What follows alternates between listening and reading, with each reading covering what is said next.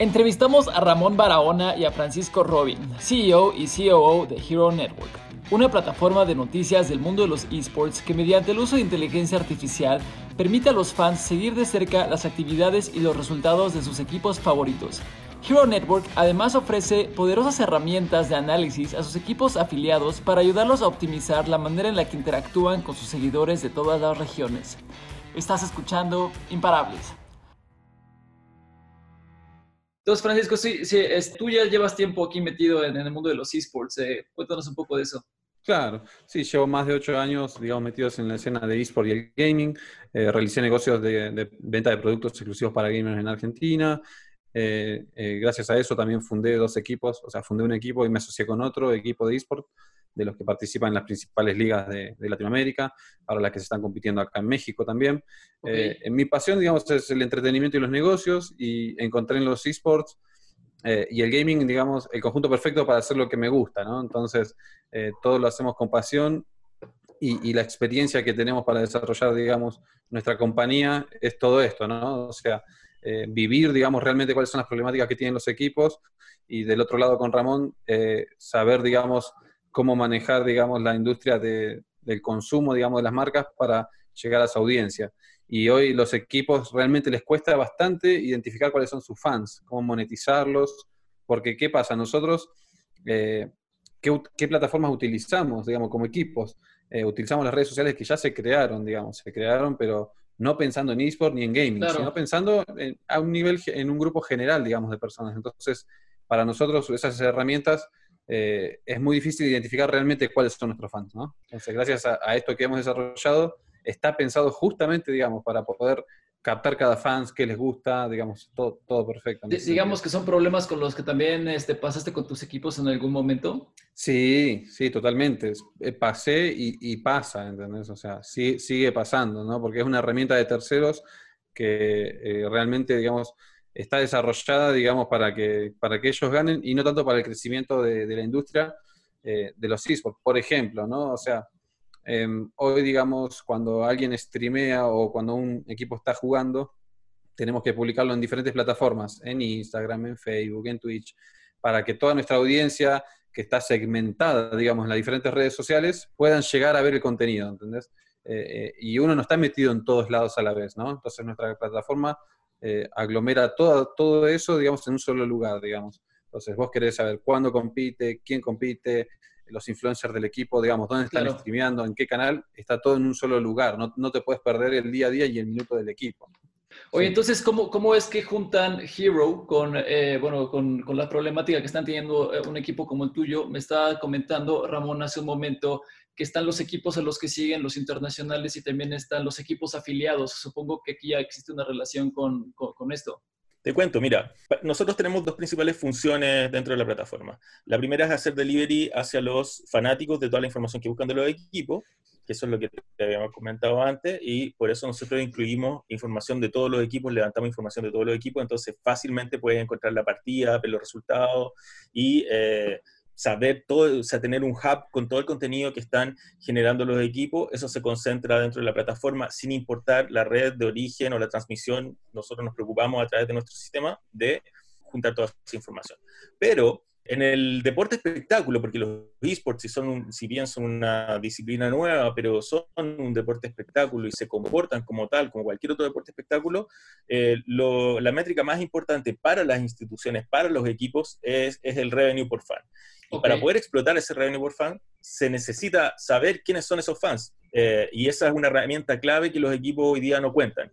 Para eso nosotros, eh, sobre la plataforma, eh, tenemos implementado una serie de eh, herramientas de CRM, eh, pero enfocada o pulida, perfeccionada hacia la relación con los fans, a ver quiénes son sus fans, dónde están ubicados, la recurrencia que tienen hacia el equipo y le damos también una serie de herramientas que les van a permitir monetizar en el tiempo con modelos de negocio que son los que funcionan en el mundo del esports. Porque el, fanático de eSport es diferente, por ejemplo, a un fanático de, fútbol. La forma en que consume contenido, eh, cómo gasta en el equipo, es, es, distinta. Y nosotros tenemos mucho conocimiento de eso por nuestra experiencia, entonces hemos diseñado modelos de monetización que se adaptan a eso. Entonces, lo primero es que los equipos afiliados tienen acceso a esas herramientas okay. y van a tener acceso a las herramientas que vamos a ir desarrollando a medida que vayamos avanzando en el, en el roadmap. Eh, y por lo tanto van a poder eh, tener una ventaja frente a otros equipos para, eh, de cara a la monetización, que es tener el control de sus bases de fans. ¿Cuál es, cuál es, digamos, supongo que el revenue por fan se puede dividir en muchos productos, mucho contenido. ¿Cuál es, digamos, el, el revenue más confiable de un fan? ¿Qué es lo que más consume un fan? ¿Qué es lo que le causa monetización al equipo? En, lo que es gaming, em, está muy identificado cuáles son las principales fuentes de revenue desde las audiencias y desde los fans. Yo creo que la principal eh, o la de mayor potencial son las microtransacciones. Las microtransacciones de assets virtuales eh, en gaming son, forman una gran parte del revenue de la industria total. O sea, lo vemos con licencias como Fortnite y en muchos juegos free to play donde hay montones de assets que se desarrollan eh, para que los fans los puedan comprar, utilizar en juego o sencillamente porque son propiedades que tienen eh, relación con una licencia de un equipo. La creatividad puede dar para poder hacer cualquier cantidad de productos interesantes hacia los fans. Luego está el tema de gaming content, contenido exclusivo. Te pongo un ejemplo bastante concreto. Muchas de las partidas de esports se graban por default en diferentes cámaras, diferentes vistas o de la vista de diferentes jugadores. Eh, con estas herramientas que nosotros estamos implementando en la plataforma, un publisher de videojuegos o un equipo puede eh, comercializar, por ejemplo, las cámaras. Entonces tú puedes ver la partida desde la cámara del jugador que te gusta. Eh, ¿Qué opinas si pudieras ver un partido desde la cámara de Messi? Porque te gusta Messi. Entonces pagas un dólar y puedes ver el partido desde la perspectiva del jugador que a ti te gusta.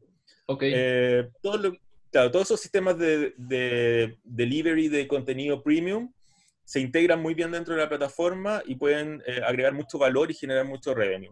Y luego están las suscripciones al, equipo, los fans quieren apoyar a su equipo, quieren ser socios del equipo, eh, la plataforma tiene toda la, la, estructura para que tú te puedas hacer socio, apoyar, pagar mensual, obtener ciertos beneficios, ciertos contenidos adicionales de, tu equipo. Y, bueno, y por último está todo lo que significa el mercado de las licencias de productos relacionados con deporte, eh, que es un mercado de más de 27 mil millones de dólares, donde tenemos todo lo que es merchandising, o sea, todo lo que es merchandising deportivo. Claro, justo ahí, ahí donde identificamos el problema, ¿no? O sea, hablando del revenue por fan, eh, en el deporte tradicional, ¿no? Eh, NBA, la Champions, todo el revenue por fan van desde los 20 a 30, 32 dólares por, por, por fan, más o menos. Eh, y en esports, hoy digamos, es una industria que está en pleno crecimiento, está hace nueve años, digamos, desde los inicios. Eh, la industria del fútbol y del deporte está hace más de 100 años, entonces ellos fueron puliendo el modelo. ¿Qué pasa acá? Nosotros, los equipos profesionales, apuntan a competir, ¿no? A competir, a ganar, o sea, y a, y a los patrocinios. Entonces, al estar en pleno crecimiento, están enfocados en ese negocio. Pero el negocio importante donde hay que atacar es el revenue por fan. Eh, hoy, digamos, de, todo lo, que está generando la industria de esports, que eh, el año pasado, ¿cuánto fue lo que generó? 950, 950 millones de dólares. De ese revenue, la mayor parte, ¿quién se la lleva hoy? Se la están llevando los publishers y los organizadores de ligas, ¿no? Claro. Y los equipos que son, son los que están invirtiendo, eh, compitiendo, eh, buscando patrocinios, pero no están sacando la mayor torta. Entonces ahí es donde hay que apuntar al revenue por fan. Y ahí donde Giro, digamos, está creando, creó, mejor dicho, esta plataforma que apunta a sacar el mayor revenue por fan para los equipos, ¿no? Este revenue por fan que ustedes están permitiendo o estas herramientas que ustedes están permitiendo son como P2P o son, son de equipo directamente con el fan o siempre, o siempre pasan con Hero como intermediario. Porque el equipo está pagando por, por, las, eh, por, el equipo está pagando por las herramientas a las que ustedes les dan acceso, pero, pero eso les permite como tener más inteligencia sobre, los, sobre sus fans. Pero una vez que tienen establecida esta, esta relación con los fans, eh, ¿la transacción pasa simplemente entre ellos o ustedes también tienen, cobran comisión sobre, sobre esas transacciones? Mira, por ahora no, las herramientas no están eh, implementadas. Lo que hemos estado vendiendo muchísimo es eh, contenido dirigido a gamers para marcas dentro de la plataforma, dentro del sitio. todo lo que se ha estado haciendo es probar las diferentes funcionalidades. Pero, ¿cómo es el modelo de, negocio? el modelo de negocio, como mencionaste tú, efectivamente concentra todo la relación comercial en nosotros. Alimentamos eh, y construimos esta gran base de datos donde los equipos tienen acceso a sus diferentes audiencias. No está restringido, sino que ellos también, eh, cada usuario adquiere un compromiso con el equipo, por lo tanto tiene una relación, pero toda la intermediación eh, la, hacemos, la vamos a hacer a través de nuestra plataforma. Esto es importante porque también hay un tema de consistencia en el tiempo y de calidad que nosotros queremos mantener. O sea, no, cada cliente de, de, Hero también es un cliente, o sea, que aunque sea un cliente del equipo es un cliente de Hero, y la experiencia queremos que sea una experiencia premium de punta a punta. Entonces, eh, vamos a encargarnos de realizar la mayor cantidad de gestiones comerciales y operativas eh, como intermediario entre el equipo y, la audiencia. Cuando tú te paras frente a un auspiciador, por ejemplo, si te dice, oye, ¿cuántos fans tiene? Hoy día muchos equipos no saben cuántos fans tienen. Claro. Eh, si tú ya tienes la plataforma corriendo, sabes exactamente, mira, tengo tantos fans, están distribuidos de esta forma, en estos países, tienen estos rangos de edad y podemos hacer todas estas actividades para contactarlos con tu marca. Eso es lo que le interesa saber a los auspiciadores que quieren obtener eh, retorno sobre la inversión. Entonces, eso es lo que obtienen los equipos por default, o sea, gratis. Luego, todas las herramientas para ir eh, monetizando de manera directa van sumándose en, eh, con, costos, ¿ya? que tienen diferentes modelos. Estamos analizando cuál es el mejor modelo comercial para, que, para tener eh, un escalamiento lo más rápido posible. O sea, qué va a ser lo más atractivo para el mercado y para los equipos, donde vean que hay un beneficio real en estar dentro de la plataforma y monetizar esas audiencias, y nos permitan crecer rápidamente. Entrando un poquito más a profundidad sobre esto, ¿cómo, cómo están usando eh, la inteligencia artificial y el machine learning en beneficio de la plataforma, en beneficio del contenido y en beneficio del usuario final y, y los equipos, a fin de cuentas? ¿no? Creo que creo que justo ahora que, que, empieza a haber más modelos de negocio que empiezan a usar estas herramientas, sigue siendo un poco opaco, ¿no? Eh, y luego llega a ser hasta un buzzword, ¿no? Machine learning por aquí, machine learning por allá, pero me gustaría que los escuchas y más los inversionistas potenciales pudieran entender cómo están usando estas herramientas para, para el beneficio de, de Hero. En el mercado hoy día hay diferentes plataformas que se parecen a Hero. Son plataformas que toman resultados de diferentes ligas y hacen el delivery de esos resultados a través de aplicaciones de celulares a los fanáticos que quieren seguir, saber qué es lo que está pasando. Nosotros tenemos una capa dentro de nuestra plataforma que eh, es muy similar, pero vimos el mercado y nosotros lo vivimos también, nos dimos cuenta de que la promesa que, que la mayoría de estas aplicaciones hacen nunca se cumple. ¿Por qué? Porque su negocio es la automatización extrema, entonces se cuelgan de los feeds de bases de, de, de información las ligas, que no siempre están actualizados, no siempre salen a tiempo, no siempre tienen la cobertura necesaria, y eso lo formatean y lo entregan al público, metiéndole entre medio mucha publicidad, publicidad, publicidad, publicidad. Entonces la, experiencia es pésima, porque entras para buscar los resultados, no están los resultados y además te tienes que tragar eh, cuatro, cinco, seis banners y videos y es un desastre. Entonces, eso en particular es un aspecto de la plataforma, ¿ya? pero es un aspecto importante porque tú quieres saber las métricas, las estadísticas, el performance del equipo, e, es algo importante para los fans. Entonces, lo que decimos hacer es un modelo mixto. Por un lado, ya no, no, no cuenta o no da por hecho de que va a recibir la información de, red, de bases de datos de terceros, que la va a recibir bien, a tiempo. No, contamos con eso. Sabemos que eso no, no, es así. Entonces, lo que hacemos es, a través de estos, eh, de estos modelos de Machine Learning, leemos los resultados de las partidas, leemos los eventos de las partidas, podemos analizar, por ejemplo, si en una partida, en una partida de Legends, lo que ocurre dentro de la partida. Por ejemplo, existe el varón dentro de la, de la partida, si un equipo mata al varón o al dragón, eh, nosotros podemos identificar ese suceso y asignar ese resultado. Entonces, se puede saber minuto a minuto qué es lo que está pasando con una partida, prácticamente a tiempo real. Y es un modelo mixto, porque no podemos incorporar todas las variables de las partidas y de los diferentes juegos eh, en el tema de Machine Learning, ¿ya? Eh, eh, para allá vamos, es lo que queremos hacer, es parte de nuestro roadmap, pero cómo solucionar ese tema ahora, cómo poder entregar toda la información ahora. Y lo que hacemos es, nosotros tomamos un modelo de crowd, crowdsourcing, o sea, data que se levanta de fanáticos que aportan información en todas partes, más la información de Machine Learning y la consolidamos en una base de datos no relacional que está diseñada para eh, aplicaciones móviles. Oye, ahora también cambiando otra vez de tema, eh, Francisco, ¿cuáles han sido los retos que has encontrado como para escalar la compañía, para llevarla al mismo tiempo que estás llevando, que estás muy involucrado en el ecosistema gamer?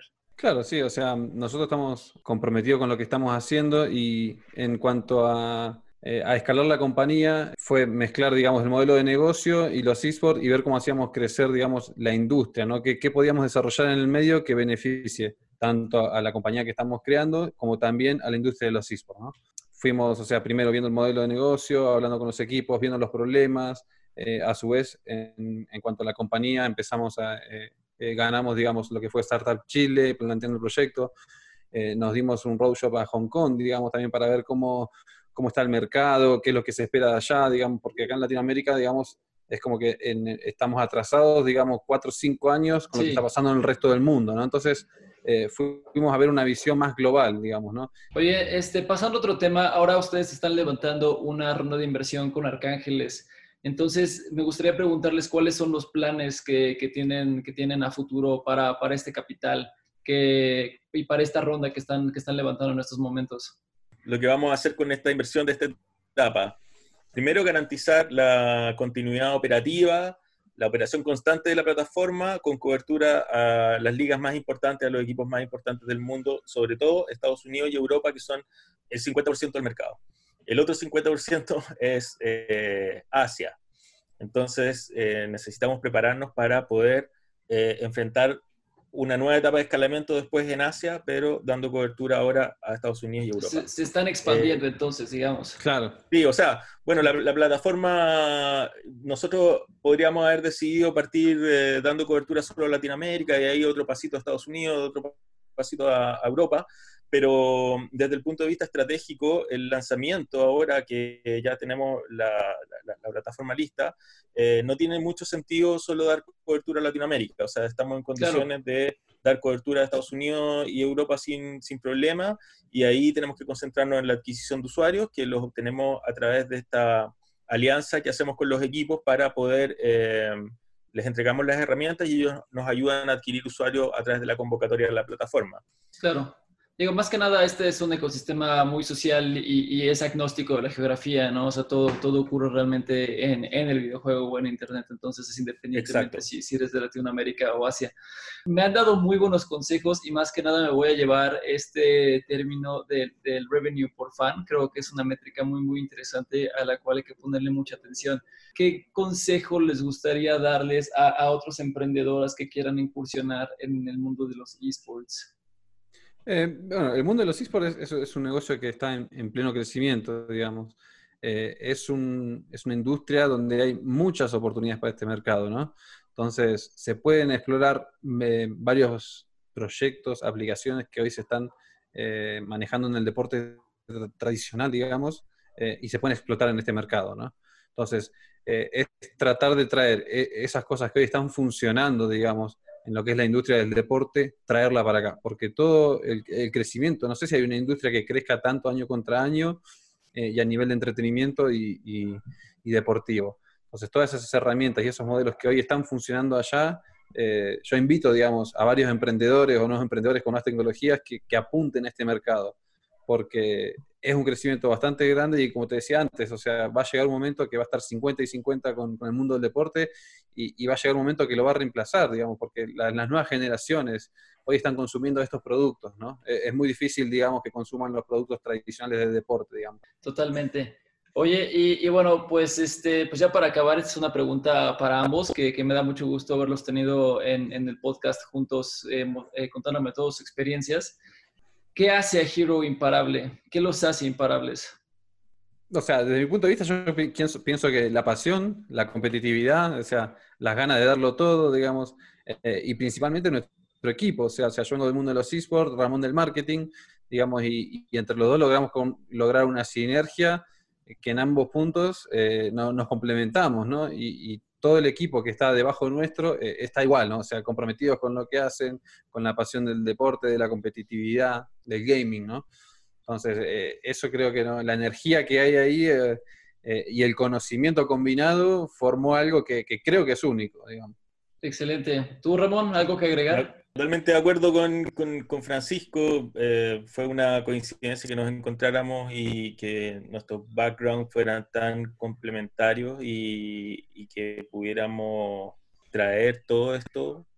Y, y, también creo que el nivel que tenemos de Product Market Fit cómo identificamos este problema y la respuesta que hemos tenido de, toda la comunidad gamer, creo que es un buen indicador de que estamos imparables, ¿ah? porque eh, de verdad la, comunidad en la web eh, sigue subiendo, el interés de los equipos de todo el mundo por participar y por contar con estas herramientas eh, está ahí, estamos firmando acuerdos con más de 24 equipos alrededor del mundo que, que, necesitan estas herramientas para monetizar nos han, eh, estábamos concentrados trabajando en la plataforma y, bueno, nos han empezado a llamar marcas porque quieren desarrollar eh, diferentes eh, campañas y actividades enfocadas a los gamers.